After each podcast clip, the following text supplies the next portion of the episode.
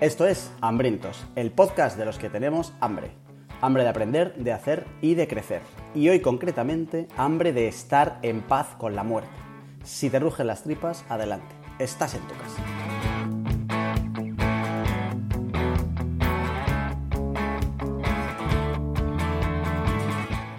Ya están hambrientos aquí y tengo dos buenas noticias. Así vamos a empezar el podcast. Uno, que Hambrientos vuelve y lo hace para quedarse. Sé que esto ya se ha repetido varias veces en los menos de 40 programas que llevamos, pero esta vez va en serio, ha habido una junta y se ha declarado eh, como algo cita inamovible la grabación y por lo tanto tu escucha, querido oyente, de este nuestro maravilloso podcast. Y hay otra noticia muy importante, todavía más importante y mejor que la anterior, y es que va a seguir con nosotros Charlie M. Aka Don Carlos. ¿Qué pasa, Carlos? ¿Cómo estás? Muy bien, tío Jorge. Eh, eh, estaba justo antes de entrar pensando en qué animal iba a utilizar para referirme hoy a ti y creo que eh, me voy a referir a ti como erizo de mar. ha sido, ha sido verte. Es la primera vez que te veo por desde que te has bajado a la playa por webcam y me has dado muchas vibes de ser un puto erizo de mar. Eh, tengo que decirte que me daba un poco de miedo la entradilla porque creía que habías puesto hambre de morirse y hubiera molado bastante. De estar en paz con la muerte está bien, pero hombre, empezar un podcast de tenemos hambre de morirnos, uy, se vende solo, ¿sabes? La, la, la, verdad es que no sabía muy bien cómo escribir eso porque hambre de muerte también era bastante raro si no eres una especie de asesino en serie. ya es verdad. ¿Sabes? Pero molaría porque con una entradilla así, claramente esto hubiera sido el último programa de nuestra vida el programa de la temporada, el programa de la historia, y lo hubiéramos cerrado arriba del todo. En plan, los podcasters hacen honor al último programa y aplican lo que, lo que, lo que dicen, ¿eh? Eso sí que es. Se, se, se, aquí se acaba hambrientos y para, para prueba fehaciente nos vamos a practicar el Hayakiri en directo. Vale, basta de esto porque intuyo que este es un tema del que no todo el mundo acepta bromas bromas del EPE y tal, sí, pero creo que esto todavía no. Vale, eh, eh, no, creo que tenemos que hacer efectivamente entonces un disclaimer, ¿vale? Y eh, antes de arrancar con esto, porque lo de la broma va a ocurrir, por supuesto. Sí. Entonces, eh, creo que, aunque vamos a hablar de la muerte, que es un tema eh, rijosito, creo que hay como que diferenciar. Vamos a hablar hoy vamos a hablar de la muerte sin hablar mucho de la muerte. Y creo que nos reservamos otro día para hacer un Muerte 2, en, que también es bastante buen nombre para un podcast, para hacer un Muerte 2 en el que hablemos más de eh, cómo lidiar con la muerte, que por aquí, eh, que en el programa de hoy ni lo tocamos. Curiosamente, el único tema de todos los temas posibles del mundo en el que no tiene sentido una segunda parte, este lo va a tener. Efectivamente. Entonces, como hoy vamos a hablar un poco más del. Eh, hoy es más de la relación de cada uno con nuestra propia muerte y la relación con la muerte como especie, y nos guardamos como otro día más eh, para la relación con la muerte de los demás, que es al final el tema que es un poco más eh, menos de hacer chistes, que caerán chistes igual, ¿no? Pero hoy, hoy barra libre, hoy especial barra libre. O sea, si crees que en tu brújula moral esto de la muerte eh, no está permitido en el terreno de los chistes, quédate un poco más, porque a lo mejor esto sí que es una primera parte light que donde sí nos aceptas, pero desde luego si en algún momento ves que Hambrientos ha publicado La Muerte 2, no sabemos el Charlie y el Jorge del futuro lo que van a hacer, pero ya te recomiendo, el del presente te recomienda que no nos escuches. Y ya está. Y si tu brújula moral no está en ese nivel y está más abajo y acepta este tipo de temas para meter chistecitos, quédate, ponte cómodo y disfruta. Creo que ese es el mejor disclaimer, ¿verdad?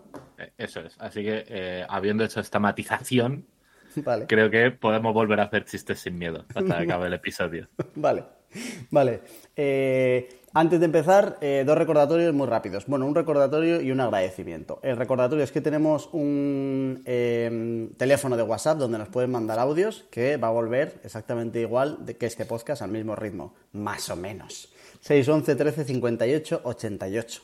Si nos quieres mandar audios, si nos quieres mandar chistecitos sobre la muerte, los podemos poner en el siguiente porque ya hemos avisado de que se pueden venir. Y además de eso, quiero compartir con todo el mundo que nos ha llegado una maravillosa reseña que tiene un toquecito final que me ha encantado, que nos han dejado en iTunes, donde nos escuchan los que de verdad tienen dinero, que ha sido en pleno agosto y que la firma un tal Luke Amurrio nos dice.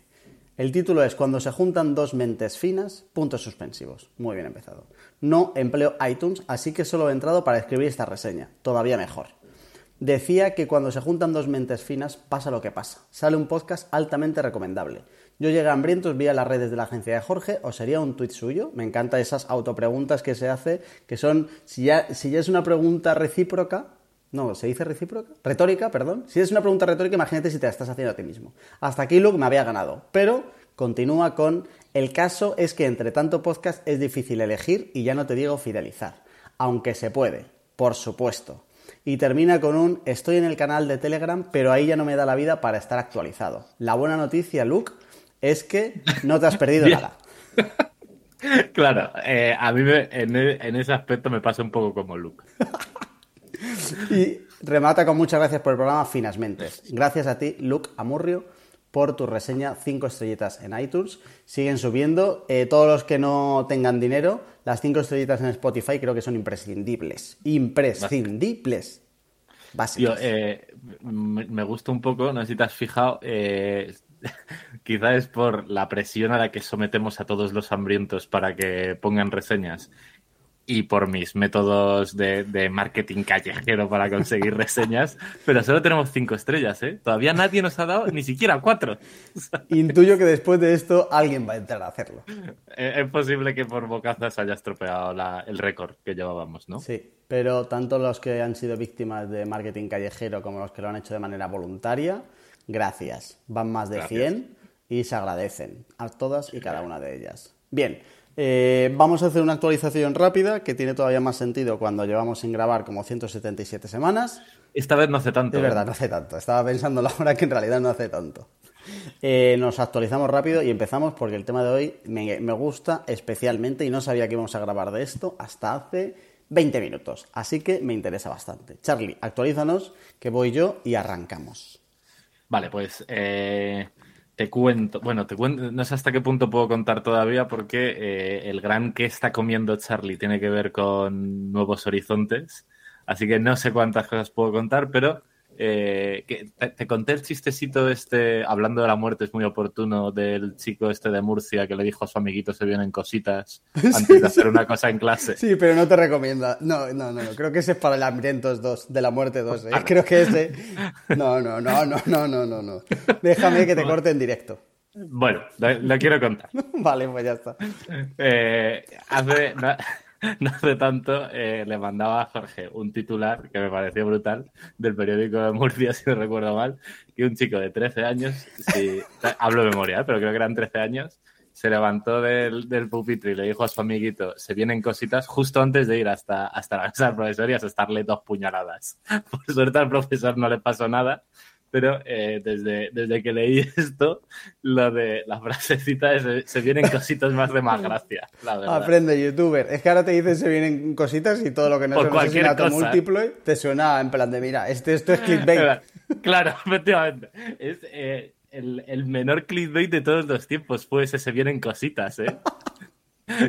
una frase hecha para el clickbait se quedó muy corta en ese contexto. Por fin un titular en, la edad en la que vivimos que cumple lo que promete. bueno, pues eh, eh, en mi vida ahora mismo, en mi vida laboral también se vienen cositas. Así que no puedo contar nada más que estoy trabajando mucho para muy pronto poder contar qué cositas se vienen. ¿Podrías tranquilizar a todo el mundo, que además el tema va de la muerte, de que en ese se vienen cositas tuyo, no hay eh, atentados con arma blanca? No hay ni apuñalados, ni sobre todo, y, más importante aún, murcianos. pues ya está, yo creo que con eso la gente se va a quedar bastante más tranquila. ¿Tú, tú, qué estás comiendo? Amigo? Habíamos empezado diciendo que este era el soft, que se quedará la gente con una brújula moral un poco tal, pero bueno, ya vamos tarde. Vale, eh, nada, yo quería decir que em, voy a dejar las notas del programa. he, leído bastante este verano y he acertado bastante. En el programa último creo que comenté que estaba leyendo y que no estaba cogiendo buen material, pero eh, eso lo he ido cambiando y me he leído bastantes libros que son de narrativa, pero que están bastante guays y que voy a dejar en la nota del programa porque han caído bastantes y si alguien quiere leerse así algo un poquito que no sea sobre la muerte, algo soft, algo se vienen cositas soft, pues eh, lo dejo en las notas del programa. Y me estoy leyendo, fíjate lo que es la vida, eh, me estoy leyendo dos libros que hace mucho que, bueno, creo que no lo había hecho en la vida, porque hay uno que es muy gordo y no me lo llevo a la playa. Y entonces me estoy leyendo por un lado, cuando estoy en casa, Alarga tu esperanza de vida, de David Sinclair, que los astros han querido que se solape con el programa que tú has preparado hoy sobre la muerte, que es el gran libro eh, como eh, mundialmente reconocido como la referencia en cuanto a longevidad, avances de la longevidad y cómo tú desde tu casa puedes alargar tu esperanza de vida, que al final es un clickbait bastante bueno como título de libro, es una buena promesa, ¿vale? Y cuando estoy en la playa me estoy leyendo un libro que me está gustando mucho que es Open, que es la biografía de Andrea Gassi, que, eh, cuyo padre no tiene nada que envidiar a Satanás. Bueno, pero de verdad la historia de Agassi es increíble. Yo no conocía nada, me lo regalaron y sí que había oído como cosas, muy buenas de ellas, porque además es el mismo, el mismo que la ha escrito, es el mismo que escribió la biografía del fundador de Nike, que esa también me la leí, también me gustó, y que además la historia del propio escritor la han hecho una película que también recomiendo y que se llama, eh, no me acuerdo, pero lo dejaré en las notas, algo así como El bar de las horas perdidas o algo así, que se llama, que está muy bien con Ben Affleck. Bien, Total, que el libro me está gustando, pero el de Alarga tu esperanza de vida me tiene absolutamente absorto y enganchado. Así que no sé si va a salir hoy, pero si no, haremos uno de eh, vida. Igual que vamos a hacer uno de la muerte, haremos uno de la vida y de cómo estirarla lo máximo posible y con eh, la mayor calidad posible. Vamos a ver cuánto se cruza respecto a lo que veamos hoy para ver si saca el programa o no sale. Ya está. Tú estás, estás a buena dieta, ¿eh, amigo? Sí, buen material, estoy muy contento y enganchado a, ambos libros. Y además me viene muy bien el programa, que como digo, no sabía que iba a ser esto hasta hace media hora, así que vamos a disfrutar. Adelante, Carlos. Todo Vamos para allá. Venga, va. Vale, pues mira, como hemos empezado diciendo que eh, es posible que vamos a dejarnos muchas cosas eh, sobre la muerte en el tintero. Si quieres, repasamos un poco la escaleta para ver un poco qué puntos vamos a recorrer y ya luego nos metemos con el primero, ¿vale? ¿Te parece? Venga. Pues eh, vamos a empezar hablando porque la muerte es para mucha gente el gran elefante en la habitación y ya no solo para mucha gente, sino para muchas sociedades. Y es un poco bastante mal negocio que eso sea como el elefante en la habitación porque es de las pocas cosas que tienes a, 100% seguro que va a pasar, ¿no? Entonces, de, tanto que es así, pues mejor tener una relación más o menos saludable con el suceso, ¿vale? Luego, vamos a profundizar en la diferencia entre longevidad y esperanza de vida, que tú los acabas de utilizar un poco como sinónimos y eh, yo después de leer un poco sobre el tema prefiero utilizarlos de forma diferenciada y no sé si esto voy a, explicarlo gramaticalmente correcto, pero eh, tienen matices muy importantes, ¿vale?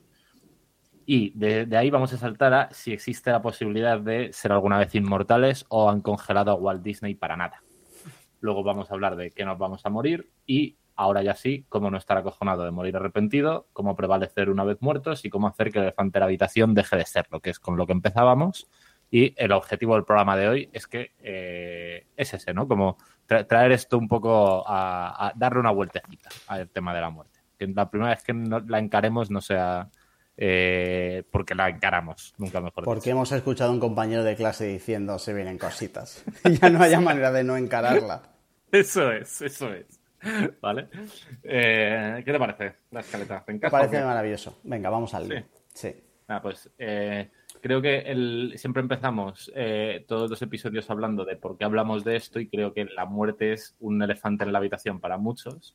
Y eh, cuando he estado leyendo sobre esto, bueno, lo pondremos al final en la nota del programa y haré mucha referencia, pero un montón de las ideas que he cogido aquí son de la magnífica, fantambulosa suscripción de, de Álvaro Sánchez, que ya estuvo aquí en el programa de oratoria, de Gente Invencible.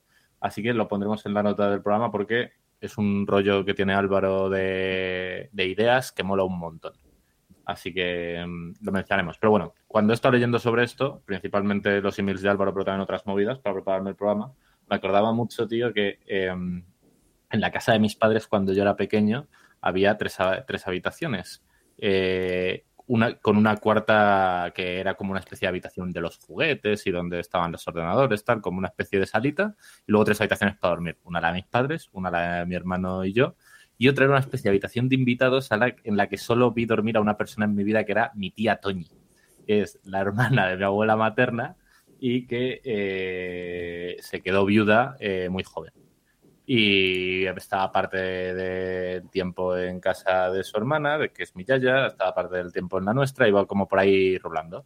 Y yo estaba muy unido a la tía Toñi, evidentemente, porque vivía mucho con, nosotros. Y me acuerdo que eh, de muy pequeño, eh, un día le digo a mis padres, oye, ¿y la tía Toñi?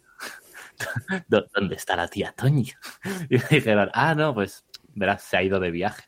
Entonces se ha ido de viaje una temporada, no va a venir por casa, tal, no sé qué. Yo, ah, bueno, tal, no sé qué. Y no le di más importancia. Y recuerdo también, de verdad, perfectamente, ¿eh? recuerdo la escena. Un día que comiendo que les digo a mis padres, oye, ¿cuándo se acaba el viaje de la? Como muchísimo tiempo después, ¿no? Y ya, pues por lo que sea, tuvieron que confesar que eh, tenía pinta de que el viaje se le iba a alargar porque por supuesto la tía Toñi eh, se había muerto, evidentemente. Y eh, es como uno de los primeros recuerdos que tengo en mi vida cuando me, contaron que la tía Toñi se había ido de viaje, pero creo que ejemplifica muy bien este rollo de ocultar la muerte eh, en nuestra vida a, a, todo, a la gente a nuestro alrededor, cuando seguramente quien mejor lo podría entender es un niño, ¿no? Que no viene como impregnado de todos nuestros prejuicios, todas nuestras ideas y todas nuestras movidas. Ya, o sea, a ver, yo eh, si en algún momento tengo que encarar eso con algún futuro hijo, tendré que pensarlo bien, cómo encararlo y cuándo y tal.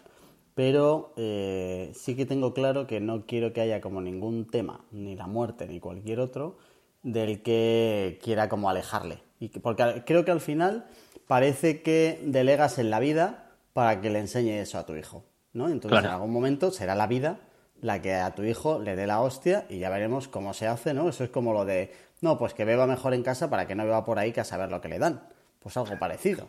En plan de, oye, prefiero contárselo yo a... Eh, iba, y molaría que hubiera dicho, prefiero drogarle yo en casa que le den cualquier mierda por ahí. Dame el teléfono de tu camello. A ver. En, un ambiente controlado, ¿eh? En plan, hoy absenta. Y el niño, me apetece colacao con galletas. Absenta, joder. El colacao fuera, por ahí, con tus amigos. Aquí la droga. Tú sales drogado de casa. No, pero que, pero que es verdad, pero que bueno, que al final ahí sí que hay, seguro que hay un millón de matices.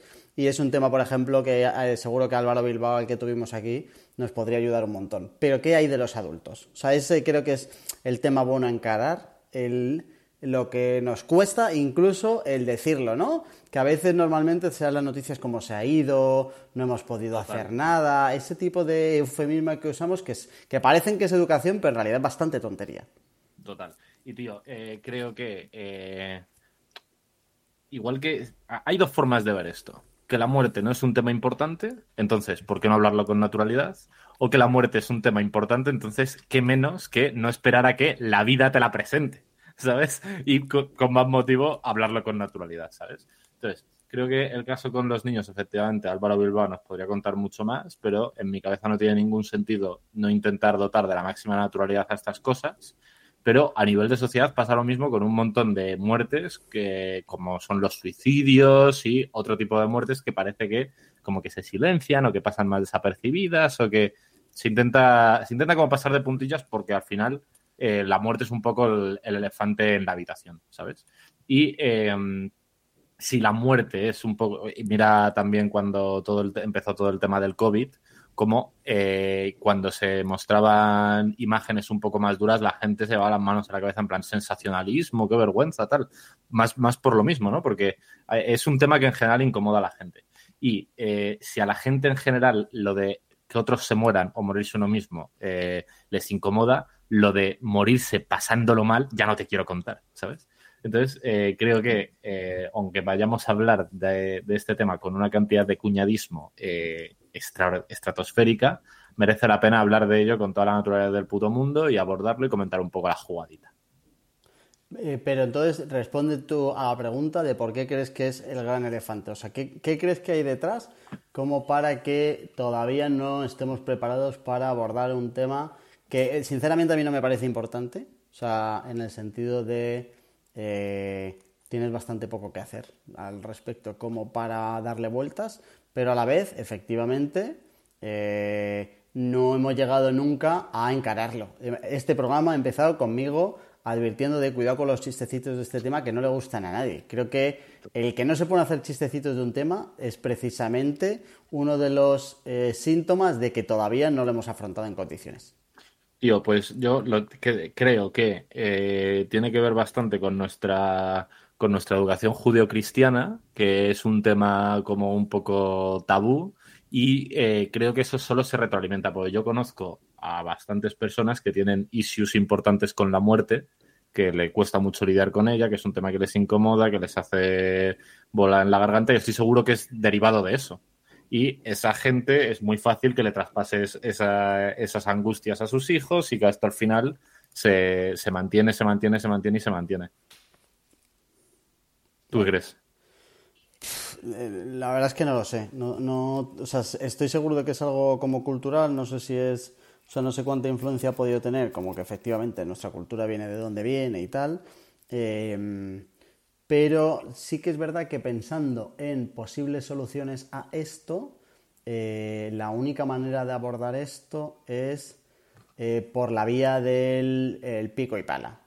Que creo que al final son como las mejores formas de temas que antes no se trataban y que ahora sí, eh, pues eh, enfermedades, por ejemplo, eh, temas como el SIDA, que hace 30 años no se trataban y ahora sí, creo que solo han pasado con el día a día, con la gente empezando a asumir que hay que hablar de esto, cuando la gente tiene casos alrededor que tengan que ver con la muerte, que la traten con la mayor naturalidad posible, pero luego es verdad que, o sea, que no, no quiero dar lecciones, pero, o sea, entiendo que tiene que ser bastante complicado pero eh, se acerca un poco más a algo más sano el hablarlo que el no hablarlo, creo, en casi total, todo. Total, como, como todo, efectivamente. Así que bueno, em, sin tener yo muy claro por qué cojones es el gran elefante en la habitación, lo que está claro es que un poco de elefante hay. Sí, sí, sí, sí. Y el elefante está seguro. Eso 100%. Así que bueno, vamos a comentar un poco la jugada que, y vamos a intentar cerrar el programa con cómo hacemos que al menos en nuestra habitación particular esté un poco menos el elefante. ¿Te parece? Vale. Venga, pues mira, tío, el primer punto que quiero tratar, que este es 100% pillado de los emails de Álvaro, y me, de verdad, eh, si a alguien le mola este programa y los temas que tratan, que se apunte a su puta suscripción porque es la hostia. Y eh, es eh, enfrentar el concepto de longevidad versus esperanza de vida, ¿vale? Y la longevidad, que me gusta mucho leyendo por ahí por internet, alguien le leía decir que es algo así como el consumo preferente del yogur, ¿sabes? En plan, luego te lo puedes comer, pero ya, eh, igual ya eso ya está sentenciado, ya está superando sus días, ¿vale? Y la longevidad habla de hasta qué momento, hasta qué edad puedes llegar tú con una salud muy decente, ¿vale? Y en las personas se calcula que está entre los 70 y los 72 años. Eso es la longevidad, ¿vale? Y por otro lado está la esperanza de vida, que es lo que a priori vas a tardar en morirte.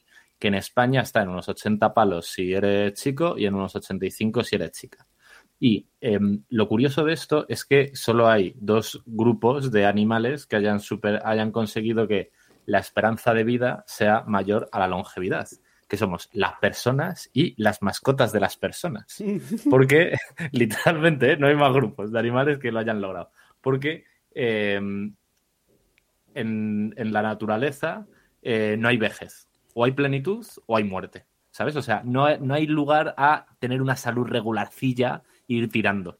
Si eres una gacela Thompson y te partes la pierna, pues el león llega, te come y te puto jodiste, ¿sabes? Pero también si eres una gallina y no tienes depredadores, pero es que no puedes ni ir a comer y nadie te va a llevar a cuidados intensivos, etcétera, etcétera, ¿vale? Entonces, uno de los primeros puntos que es bastante importante es diferenciar longevidad versus esperanza de vida y sobre todo qué podemos hacer para que eh, la, longevidad se nos alargue lo máximo posible. Porque luego la parte de, una vez que superada la longevidad, como que ya estamos regalados, o sea, eso ya es como el tiempo del descuento, perfecto, de puta madre, ojalá también estar con el mejor estado de salud posible, pero vamos a intentar que hasta esos 70, 72, ojalá puedan ser 75, estemos en un estado de salud decente y podamos hacer literalmente lo que nos salga a los huevos. Eh, en el libro que me estoy leyendo no diferencia los dos conceptos como con palabras diferentes, pero sí que diferencia los dos conceptos. Y habla de cómo efectivamente vamos alargando nuestra esperanza de vida a costa de eh, nuestra longevidad. Y ahora duramos más, pero enfermamos antes. En comparación, por supuesto. Claro, cuando se morían a los 30, pues a lo mejor enfermaban a los 23. Tío, pero e, eso también es un buen punto que está relacionado con esto, y es que al parecer, hasta en el Paleolítico, la longevidad normal era los 70 o 72 años, salvo que te murieras de niño, que era mucho más probable que ahora, porque había mucho más medios, o te ocurriera alguna cagada. El problema es que era muy fácil que te ocurriera una cagada, porque si tú ibas, tenías que cazar un puto bisonte y os ibais 10 colegas a cazar al bisonte y el bisonte por lo que sea le pillaba a uno, pues eh, lo tenías complicado si te partía la pierna por cuatro sitios. Me imagino al bisonte escondido en el arbusto diciendo se vienen cositas.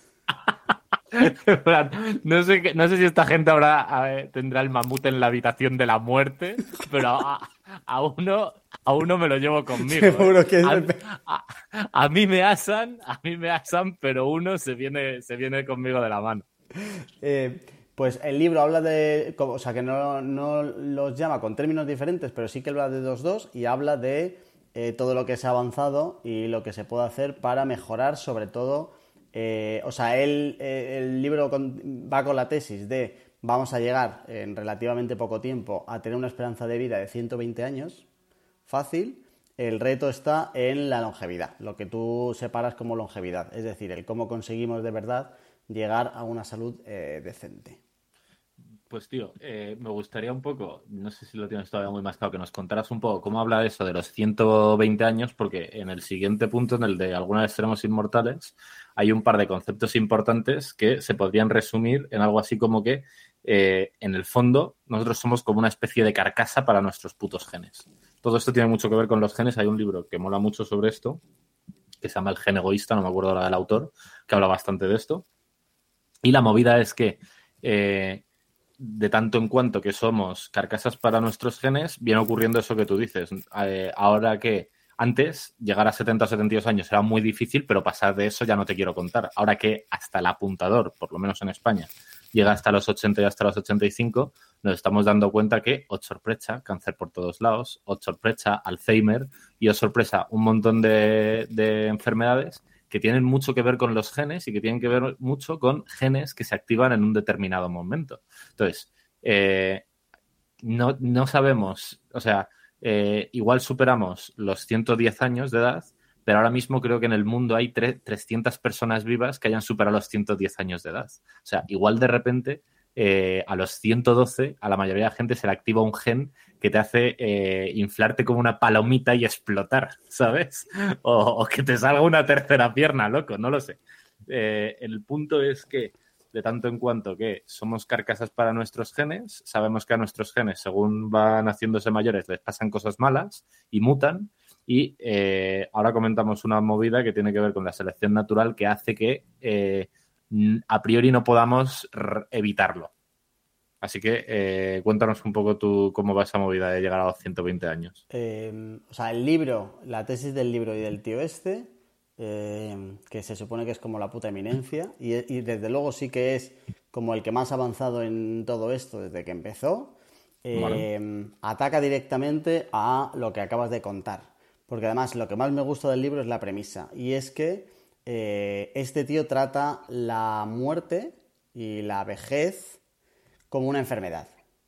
Y dice que en ningún momento nuestros genes han evolucionado para morirse, que no han encontrado nunca, nunca jamás han encontrado un gen que provoque la muerte. ¿Vale? Lo que sí que han encontrado es eh, toda la importancia que tiene una, no sé si es como una disciplina diferente, pero sí que está dentro de la genética, que es lo que se llama la epigenética, que son alteración de los genes que no son hereditarios, ¿vale? Que son por eh, síntomas ambientales. Por ejemplo, lo que tú puedes comer, ¿vale? Eso sí que activa o desactiva determinados genes que son los que luego provocan las enfermedades. Y por lo tanto eh, la muerte. La historia está en que tienen bien detectados cuáles son los nueve síntomas de eh, la vejez. ¿Vale? Son nueve síntomas los que a ti te hacen que cada día te acerques un poquito más a la muerte. Y han encontrado cómo activar o desactivar los genes que provocan ya algunos de esos nueve puntos. ¿vale? Imagínate que es como si fuera un piano, ¿vale? Entonces cada tecla es un gen diferente. Lo que están eh, haciendo es empezando a evitar que suenen las teclas que provocan tu muerte. La verdad es bastante poético. Es, que es acojonante, o sea, de verdad, es fantasía absoluta. No, sé cuánto hay de optimismo real y cuánto hay de eh, que todo el mundo sea igual de optimista que yo porque me quedo sin trabajo. ¿Sabes lo que quiero decir? Al final, en cuanto a este tío se le tumba un poco la tesis, pero es verdad que el track record que lleva el tío este eh, no lo tiene absolutamente nadie más en el mundo de lo que ha montado él. Tío, pues eh, el, punto por el que tiraban mis lecturas y que eh, iban muy en contra de alcanzar la inmortalidad, entendiendo alcanzar la inmortalidad como vivir una puta locura de años, es que al final el motivo por el que hemos conseguido ser una especie, uno de los motivos por los que hemos conseguido ser una especie tan exitosa es la selección natural pues si hace miles de años nacías con eh, activado el gen de ser un puto vago, pues te morías de hambre o eh, de ser eh, feo como una cosa terrible, pues nadie quería tener hijos contigo o si te faltaba una pierna, pues te morías antes de poder tener descendencia. Entonces, toda esa carga genética que era no sé si de peor calidad, pero desde luego peor adaptada a sobrevivir en el puto medio, no se prorrogaba. Entonces, eh, los genes más potentes pasaban de generación en generación, se mezclaban con cada vez genes más potentes, los descartes la iban palmando, pim, pim, pim, pim, pim, pim, pim, y eh, eso hacía que cada vez como especie fuéramos mucho mejores, ¿vale? El punto es que la selección natural, por definición, es ciega a todo lo que nos pase una vez que ya has tenido hijos. O sea, si tu edad reproductiva está entre los 30 y los 50 años, o entre los 20 y los 50 años, todos los genes que se te activen y todas las cosas malas que tengas incrustada en tu puto cuerpo, si estamos de acuerdo en que al final somos carcasas para nuestros genes, esa te puto jodes. O sea, esa, las generaciones se la van a seguir comiendo porque tú ya has tenido hijos, ¿sabes? Y claro, no es problemático si tu eh, esperanza de vida y tu longevidad coinciden y está en torno a los 70-72 años, porque si nada te imposibilita llegar hasta ahí y tener tu descendencia y toda la gaita, pues eh, no hay ningún problema. Pero claro, si estás empezando a intentar desafiar eso, ahí es cuando empiezan los problemas. Y tenía mucho sentido que eh, alguien, eh, una pareja que pueden tener hijos hasta los cuarenta y tantos años, que vivan hasta los setenta y tantos porque tienen que criar a su descendencia. Pero claro, a partir de ahí ya, si tienes cosas que están preparando en tu cuerpo, preparadas para explotar y que te mueras, eh, es muy difícil que eso no se vaya filtrando de generación en generación. Vale, eh, creo que vamos a confirmar que hoy vamos a hablar de la muerte y ya hablaremos de si eh, se puede alargar la vida. Porque la tesis de este libro va por completo al contrario. Deja bien claro, además, que me lo anoté muy, pero de manera literal, en plan con comillas, de no morimos para dejar paso a la siguiente generación o para dar sentido a la vida. O sea, él, la tesis que tiene es esta y que hay nueve causas concretas que provocan el envejecimiento y que existe un consenso científico en el que tratando eh, las nueve, o evidentemente tratando algunas ya lo evitas, viviremos más. Y que existen algunos genes concretos que fomentan la longevidad y que ya se conocen formas para activarlos. Es decir, cuando empieza los discursos que yo había escuchado hasta ahora de eh, si haces ayuno intermitente vivirás más, la explicación que hay detrás es que el ayuno activa un gen que fomenta la longevidad. O sea que de, verdad sí que hay teclas que pueden hacerte vivir mejor y más tiempo. Claro, pero el punto es eh, hasta que eh, eso igual hace que eh, puedas vivir más, pero a partir de lo que decíamos, ¿no? De los 110 años se activa irremisiblemente un gen que te hace explotar. O, que te hace rejuvenecer, como, como era el, extraño caso de Joe Black o algo así. Y, ahí haces techo y rebotas y empiezas en vez de envejecer a rejuvenecer. El punto es que, no tiene mucha pinta. Ah, tiene bastante pinta de que los genes se van deteriorando con, el paso del tiempo. Entonces, eh, el tema es que una vez que la selección natural ya no pueda hacer efecto ahí, eh, bueno, seguiremos pudiendo hacer cosas artificialmente, pero ¿cuánto recorrido tendrá eso? Claro, eso creo que no lo vamos a saber hasta que no lleguemos ahí. O sea, ahora mismo el objetivo está en llegar a los 100 y luego ya veremos, porque tampoco sabemos cuánto vamos a vivir a medida que vayamos tocando esas teclas. Este tío estará tocando todas las teclas ya, pero no sabemos hasta dónde va a vivir. Como este tío le llame la muerte eh, dentro de un año y se nos vaya con cuarenta y pico, ¿quién le va a creer a este gilipollas? Molaría, molaría, ¿eh? Sus, críticos diciendo, menudo pringao, no tenía ni idea. Y luego, en realidad, lo que ha muerto es eh, atropellado. o, que esté mal en el hospital y que haya colas ahí para encararse con él. ¿Ahora qué? Eh? ¿Ahora qué? Eh? Tanta pizarrita, ¿eh? Como lo de la reina, pero al revés. ¿eh? las multitudinarias solo para tirarle vivo. Para encararse con él y tal. ¿Qué? ¿Dónde están ahora tus grafiquitas, eh? ¿Dónde sale esto en tu ecuación, eh?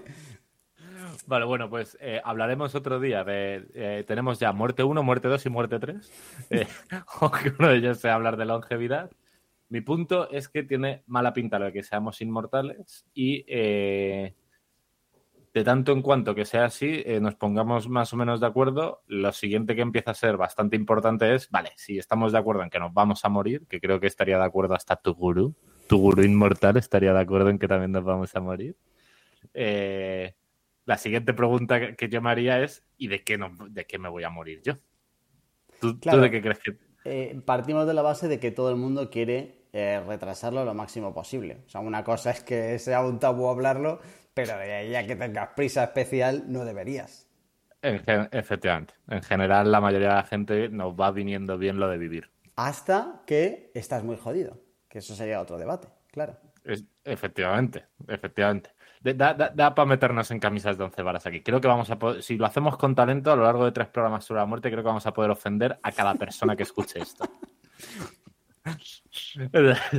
Eh, el siguiente punto que, creo que es interesante es de qué vamos a morir y em, antes de meterme en este tema quiero hacer un disclaimer eh, también eh, que voy a tirar un poco de estadísticas, que a mí eso me, gusta mucho. También lo hicimos un montón en el programa este de no estamos tan mal y demás, pero ya me pasó en una conversación, a ti ya te conté Jorge, pero en eso sí que no voy a entrar, que tirar de estadísticas está muy bien hasta que estás delante de una persona que ha tenido mala suerte con las estadísticas y te dan los morros, ¿vale? Entonces, eh, evidentemente aquí vamos a hablar de estadísticas. Puede ser que tú conozcas a alguien que eh, haya tenido una muy mala experiencia y, todas las estadísticas cuando te vienen mal dadas te saben a poco, pero dado que no nos podemos, o sea, si algo nos podemos agarrar es a las estadísticas, a priori.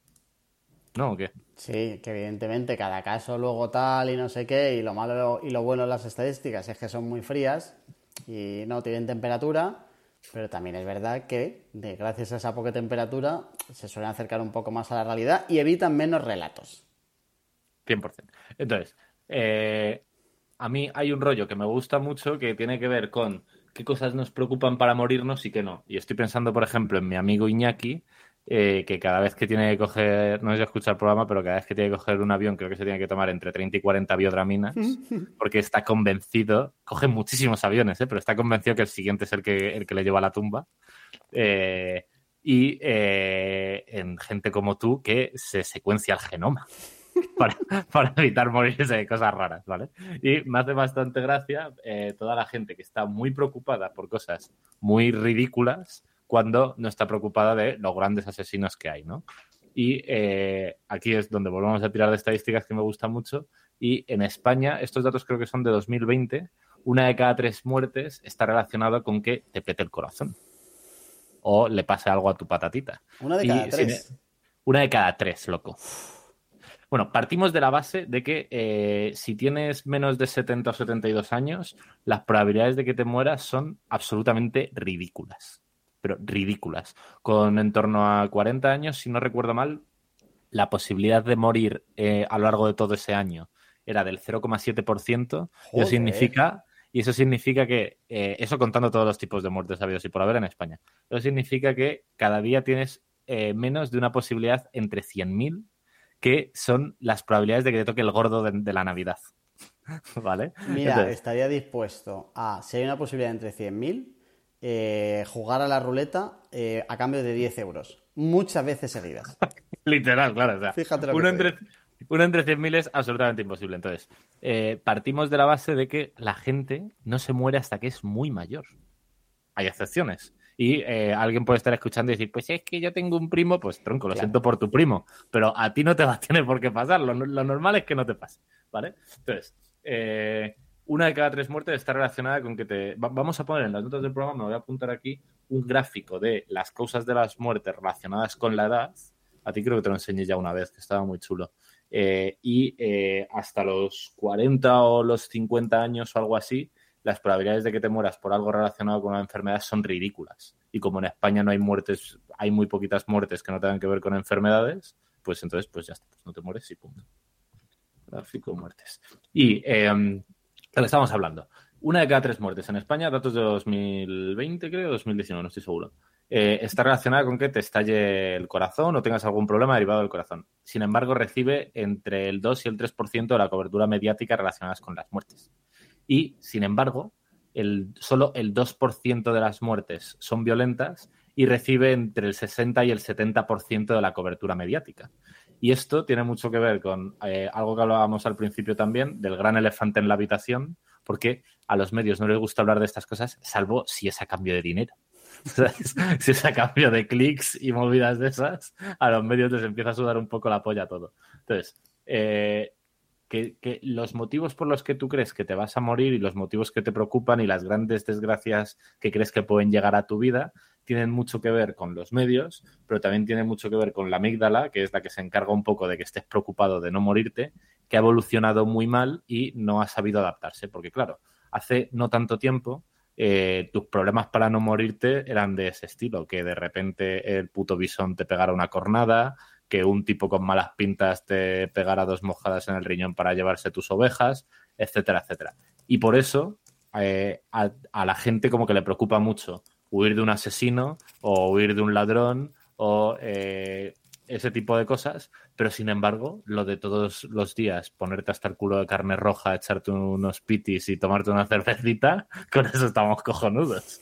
Y eh, eh, evidentemente es ridículamente más fácil que te mate la carne roja antes que un asesino al final hay mucho de, de factfulness en todo esto, ¿no? De, oye, deja de verdad que sean los datos de verdad y la realidad lo que de verdad dicte el este y no el relatito de turno, ¿no? Total, absolutamente. Entonces, eh, eh, creo que es importante como intentar estar en paz con todo este tipo de cosas porque efectivamente te pueden pasar desgracias. Eh, te, pueden te pueden pegar un tiro, te pueden asesinar, te pueden atropellar, te pueden pasar cosas, pero sobre eso tienes poca mano y lo cierto es que es, si vives en un país como España al menos, es eh, muy poco probable que eso te pase. Eh, había otra estadística que me gustaba mucho y es que es 12, si, si alguien te mata, es 12 veces más probable que esa persona seas tú a que sea otro. Porque en España, en ese mismo año, hubo casi 4.000 suicidios y solo 333 asesinatos. Así que si alguien te mata, con toda probabilidad vas a ser tú. Pero si no eres tú y eres uno de esos 333, eh, hay más de un 50% de probabilidades de que sea alguien, eh, un amigo o un familiar. Así que ya, vuelve, ya no, no, vuelve a ser un enemigo invisible. Pero te digo más, si alguien te mata, hay un 50% de probabilidad que eh, sea por un tema relacionado con drogas o actividades ilegales. Así que salvo que seas un narcotraficante o un, o un mangui o algo así, estás cubierto. Y te digo más, el 60% de estas muertes violentas ocurren eh, de noche. Así que sí, sí, la, movida es que si tú tienes bastante claro que no te vas a matar a ti mismo, si no sospechas nada de que te estén intentando eh, matar tus seres queridos, no vendes drogas ni robas y no sales de noche demasiado, de verdad, loco, es que nadie te va a matar. O sea, estás cubierto, tus posibilidades son ridículas de sobrevivir. Entonces, eh, no, pongas el foco ahí, tío. Pon el foco en la carne roja, pon el foco en la cerveza, pon el foco en el que estás durmiendo cinco horas al día en vez de ocho. Pon, el foco en que la última vez que hiciste ejercicio tenías 12 años y estabas en el parque con tus colegas. ¿sabes? Hay que poner el foco ahí. Pero eso nos cuesta más de verlo. Yo creo que alguna vez ya lo hemos hablado, porque eso solo pasa de forma gradual. El que alguien, o sea, el que uno se levante, te diga se viene cositas y te pegue dos puñaladas, que me va a servir de ejemplo para todo, porque ya lo has abierto tú, te he no lo cuentes y has tirado para adelante. Eso es, pasa una vez y, lo pasas mal y se acaba. Pero eh, lo otro es muchísimo más gradual y entonces no te das cuenta. O sea que al final el coste de eh, fumarte un cigarro es prácticamente cero. El coste importante es cuando te fumas uno y otro y otro y otro Pero eso, un ser humano normal, macho, yo creo que no estamos preparados para ver cuál es el coste de la suma de muchas cosas muy pequeñas.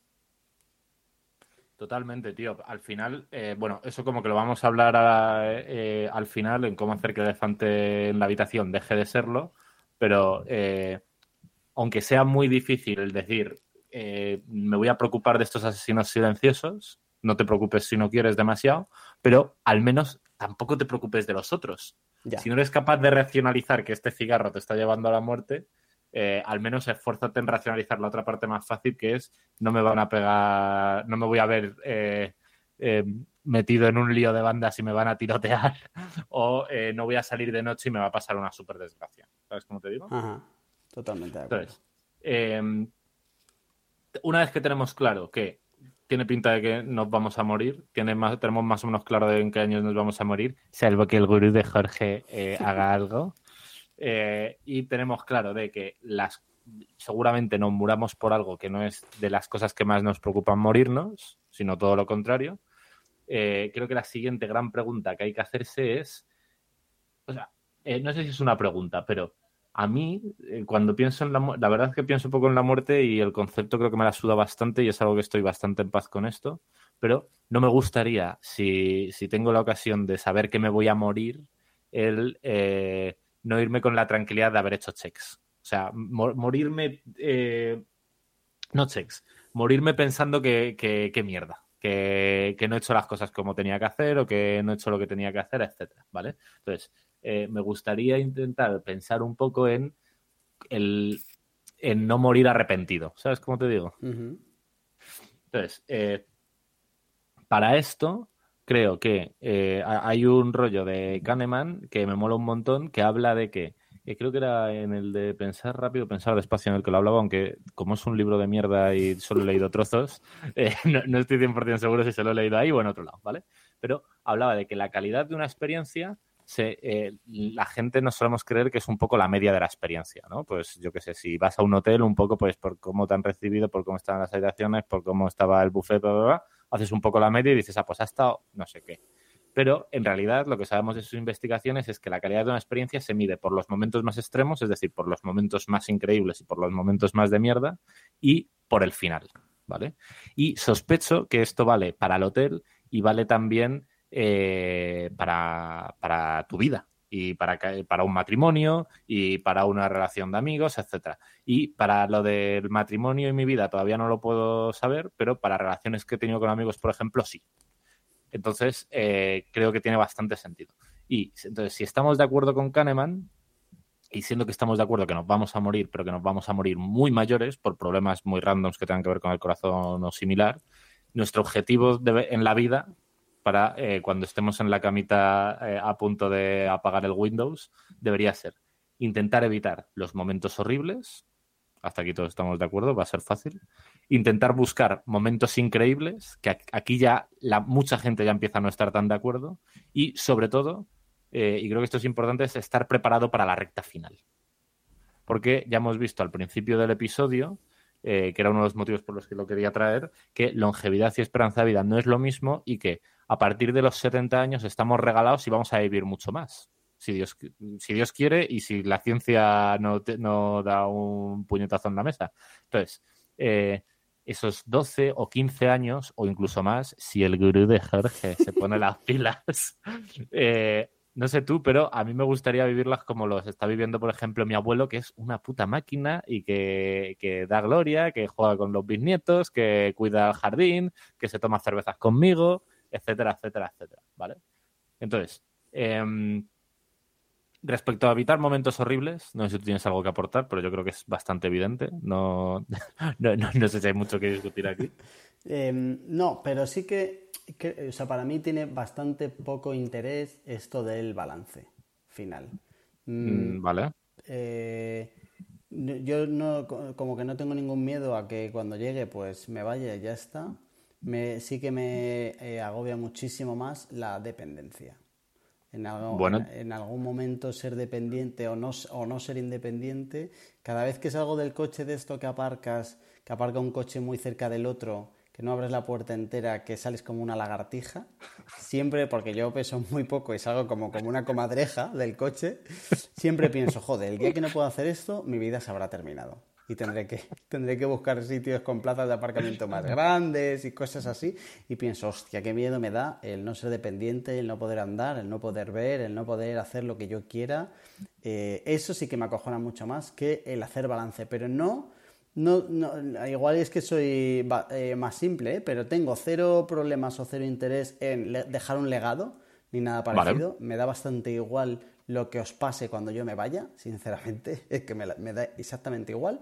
Y eh, me da bastante igual el... O sea, creo que si me muriera ahora no tendría reproches. A lo mejor es por eso, ¿sabes? A lo mejor es que no tendría reproches, ni resquemores, ni cosas de me hubiera gustado, ni tal. Sí que tengo cosas que me gustan hacer, pero que si esto se acaba mañana, pues se acaba mañana y ya está. Vale.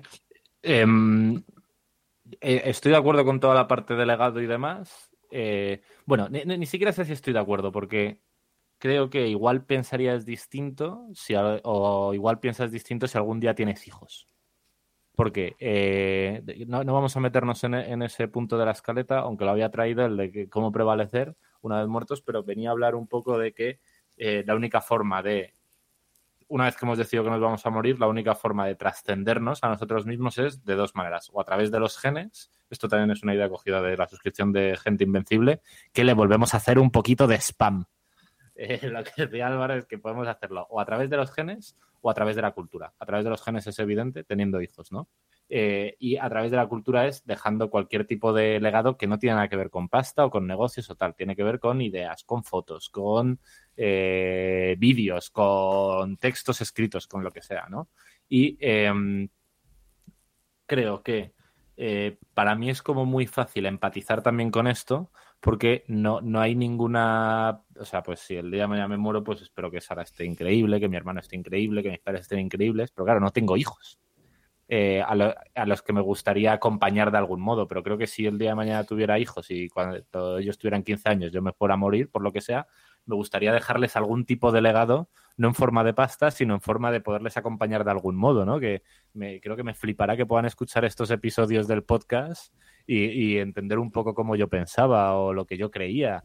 Eh, legado no tiene por qué significar casas, es a lo que voy. Claro, no, pero yo creo que ya hay más de la relación que vas a tener con ellos, que efectivamente eh, yo cuando me vaya no quiero que mi familia la pongáis en una hoguera y la queméis vivos, en plan de que me da igual. Eh, quiero que. Pero bueno, siendo, que no estás. no, y que luego eso contamina mucho, si no es por otra cosa. No, a lo que voy es que, evidentemente, no quiero que les pase nada, eh, pero tampoco quiero que les pase nada ahora. A lo que voy es que el legado en sí mismo, el legado en plan de trascender yo, después de que me haya ido de alguna forma, de que tenga que ser recordado, eh, me interesa cero. Evidentemente, claro, eso no significa que. O sea, yo ahora no voy por la calle destrozando el mundo, ni, ni, ni iría por ahí rompiendo papeleras si sé que me voy a morir mañana. ¿Sabes? Vale. Pero tampoco necesito que después de irme yo tenga eh, lo que tú comentas, eso de dejar cultura y tal, pero que no es una opinión, que es simplemente algo que siento yo decir, me importa cero, no, no necesito. O sea, yo. Y además creo que es importante porque si no, no estás entendiendo bien la muerte. O sea, si entiendes la muerte como el final, entiéndelo como el final. No va a haber ningún tipo de disfrute tuyo personal después de eso, dejes lo que dejes detrás, ni creo que te vayas a morir más tranquilo sabiendo como que dejas algo detrás. Al contrario, creo que aporta más eh, para cuando estás vivo, el, tener la sensación de de verdad estoy construyendo algo que le vale a alguien o de verdad estoy ayudando a que los míos estén más cerca, etcétera, creo que ayudan mucho más a la vida que a la muerte. Eh, puede ser, y estaba pensando que toda esta discusión en concreto y en general este tipo de programas nos viene muy bien para un especial que haremos con invitado pronto, eh, de un contacto que nos pasó mi hermano. No quiero decirlo en público todavía porque todavía no nos lo ha confirmado. Creo que es, eh, va a ser un temas, discusiones que dejamos aquí pendientes, va a ser un muy buen tema que tratar ese día. Genial. Vamos a dejar ahí el cliffhanger. Vale, pues lo, que te estaba diciendo. Em, yo, tú crees que no, pero ah, yo creo que es una parte importante. Eh, a mí me gustaría el día que me muriese, eh, si he hecho la vista atrás, que creo que inevitablemente lo voy a echar, estar muy satisfecho con lo que he vivido y eh, siguiendo la lógica de Kahneman hay que evitar los momentos horribles, que eso creo que en general lo tenemos bastante claro, buscar momentos increíbles, momentos de, mucha felicidad. Y esto creo que ya mucha gente no lo tiene tan claro y yo el primero, porque eh, me descubro muchas veces, este fin de semana por ejemplo me ha pasado, que... Eh, tengo eh, un plan, una fiesta, que creo que potencialmente me lo puedo llegar a pasar la hostia de bien. No sé si va a ser uno de los momentos felices, pero eh, tiene más papeletas que venirme a mi puta casa a ver una peli yo solo y luego irme a dormir pronto. Y eh, este fin de semana, sin ir más lejos, ha pasado eso. ¿Por qué? Porque me hago un poco de pereza, me tenía que cambiar, me tenía que duchar, tenía que ir hasta allí y me hago un poco de pereza y al final he dicho, ah, me quedo en mi casita, voy a estar muy a gusto. Y creo que, eh, no, creo que esté mal y me lo he gozado bastante estando en mi casa, pero creo que hay virtud en intentar buscar esos momentos increíbles. Eh, hay una frase de estas de Mr. Wonderful de la vida no se mide por el número de veces que respiras, sino por cuántas te dejan sin aliento. Pues todas esas frases que dan asco puto, eh, creo que pueden llegar a entrañar un poco de verdad y que algo de eso hay en esto. En plan, creo que hay virtud en intentar eh, buscar eh, la máxima felicidad y no una línea razonablemente plana a lo largo de la vida. ¿Vale?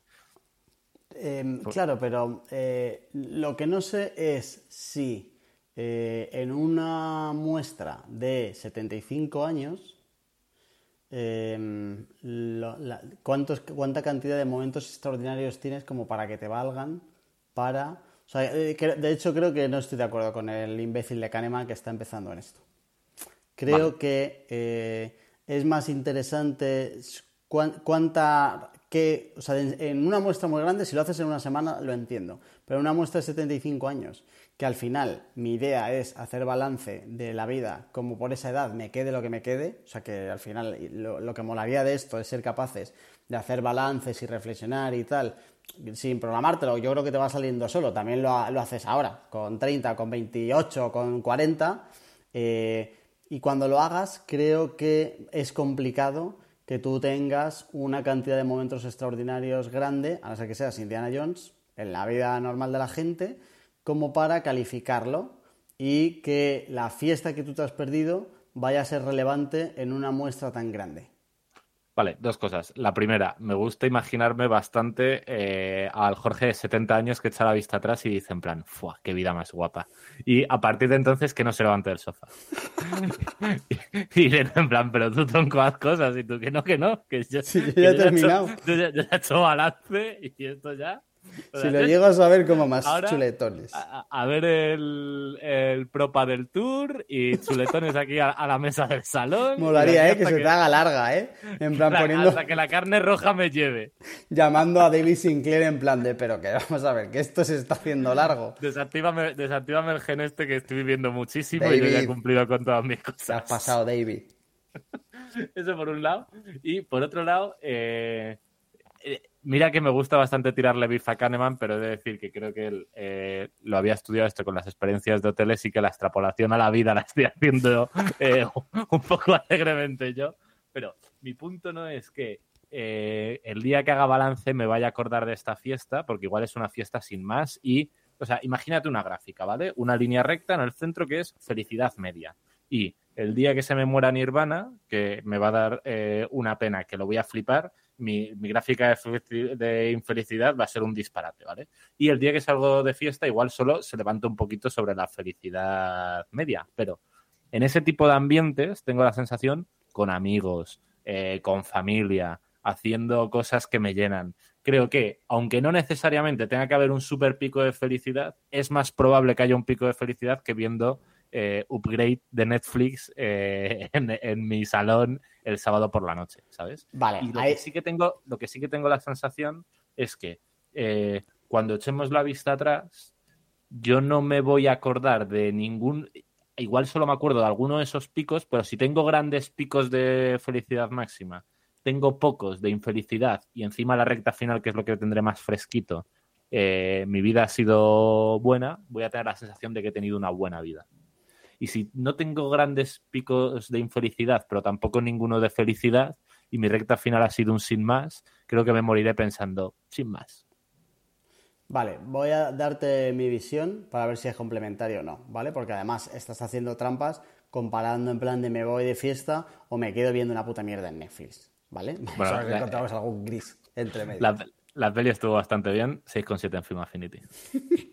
vale, eh, mi tesis, eh, por la que yo me paso a Kahneman por el forro, es que creo que la clave eh, para decir, mirar para atrás y decir, oye, eh, ha estado bastante bien, no está tanto en buscar picos ni siquiera hacia arriba, ni siquiera evitar los que están hacia abajo, está en que ese nivel de felicidad media que tú has puesto sea constante, con menos picos, pero más elevado de lo que tú necesitas, ¿vale?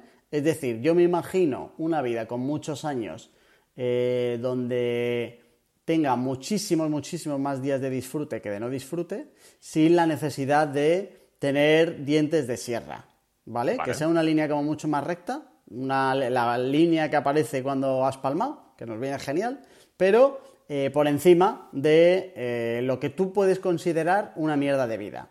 Es decir, que si tú un día de mierda es de determinada manera, lo que tienes que hacer es mejorar ese día de mierda y esos días, que aunque no sean picos espectaculares repetidos de manera habitual y que de 75 años hayas tenido 65 años en total así, creo que eh, para mí sería mejor buena vida que recordar 7, 5, 10, 12, 28 momentos especiales en 70 y pico. O sea, voy más como al día a día, al, al estilo de vida o algo un poco más rutinario que a la aventura puntual. Pues tío, eh, me, gusta tu tesis y me gusta especialmente porque volvemos a tirarle bif a Kahneman. Me, eh, gusta que el resumen del, episodio sea un poco Kahneman y Sinclair catetos. Ya, ya lo explicamos Jorge y yo. Un no sé eh, cómo no nos habéis preguntado primero. Dejar de publicar y preguntar a la chavalada, hombre. Eh, de verdad creo que me gustaría estar de acuerdo, pero creo que como tendemos mucho a, no voy a saber decir bien, homeostasis, en plan, creo que si consigues elevar tu, nivel de felicidad o de buena vida, por así decirlo, a una media que se mantiene, muy rápido eso se va a convertir en lo normal. En plan, por debajo de esto es una puta basura y por encima esto es algo positivo. Entonces, por eso creo que en algo así puede tener sentido eh, los dientes de sierra.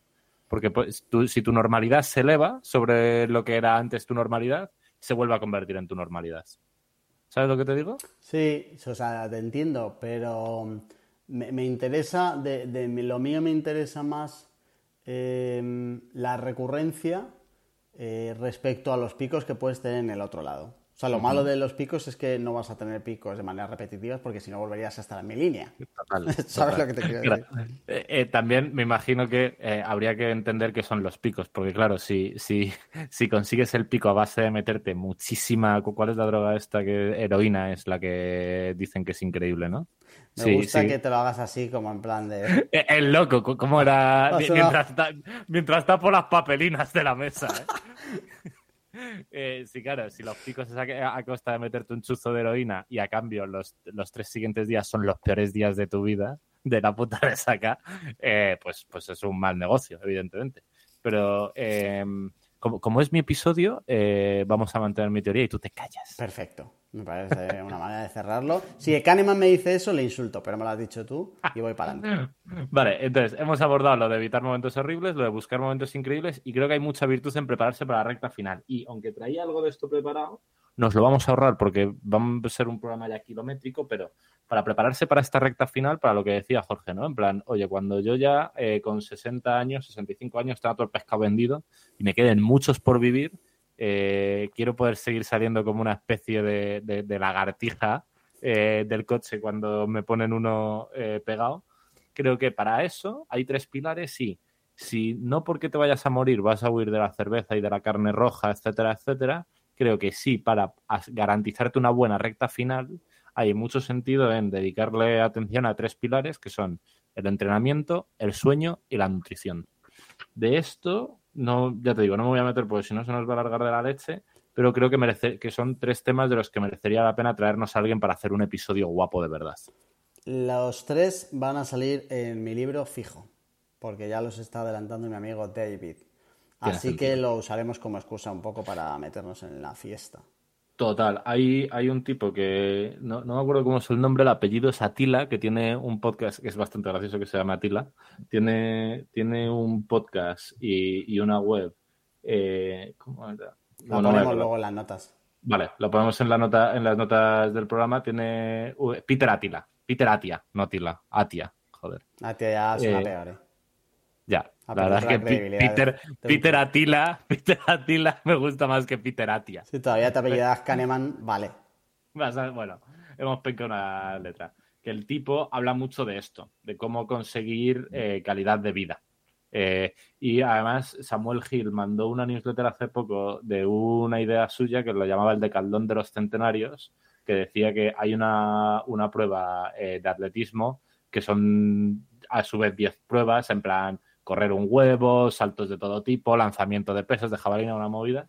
Y decía que lo más seguro es que nadie tenga que hacer eso en su día a día, pero que eh, hay virtud en prepararse para un decaldón cuando seas una persona muy mayor y puedas levantarte del suelo sin ayuda, puedas coger a un niño pequeño en brazos, puedas llevar las bolsas de las compras sin quererte morir, puedas caminar 5 kilómetros con algo de inclinación, puedas subir escaleras, puedas coger tu maleta y meterla en el compartimiento de un avión y poderte ir de escapadita, etcétera, etcétera, ¿no? Entonces, em, creo que para esto, para prepararte para esa recta final de la vida, los tres pilares en los que merece la pena poner cariño es el entrenamiento, el sueño y la nutrición. Y como son temas gordos, Igual les podemos buscar ese episodio especial, ¿no? Ya Para que Atia y Sinclair están de acuerdo. Que hay determinadas cosas relacionadas con las tres patas que activan los genes de la longevidad. O sea que no es casualidad. Y creo que todo empezará bien si empezamos a asumir la premisa, que yo creo que ahora no asumimos, eh, de podemos hacer, hay mucho que está en nuestra mano ya de, de verdad, de, científicamente, eh, respecto a hasta cuándo y cómo quieres vivir. Que eso es una gran noticia, que hasta ahora eh, se compra el, oye, mira, la muerte es algo que pasa, da sentido a la vida, vamos a palmar y vamos a palmar mal, y todo es muy duro y de manera vergonzosa moriremos y ya está. Pero es que a lo mejor hay determinadas cosas que ya no sé si serán las de Sinclair o serán las del que venga después, pero sí que empieza a haber de manera generalmente em, consensuada que hay determinadas cosas que tú puedes hacer y que están directamente relacionadas con vivir más y mejor. Y a no ser que seas el Joker, es un objetivo que te debería interesar. Y de verdad que la parte de vivir más, igual ahora me la, me da, me la trae el pairo porque eh, juventud divino tesoro, pero la de vivir mejor sí que me preocupa, porque es que yo el, día que estoy resfriado, de verdad es que me planteo a veces que ojalá se acabe ya todo. O sea, lo de vivir con sufrimiento eh, lo llevo fatal, Yo, que soy más mayor que tú y la última vacuna que me pusieron me provocó mucho, un desmayo. Mucho, mucho más mayor que yo.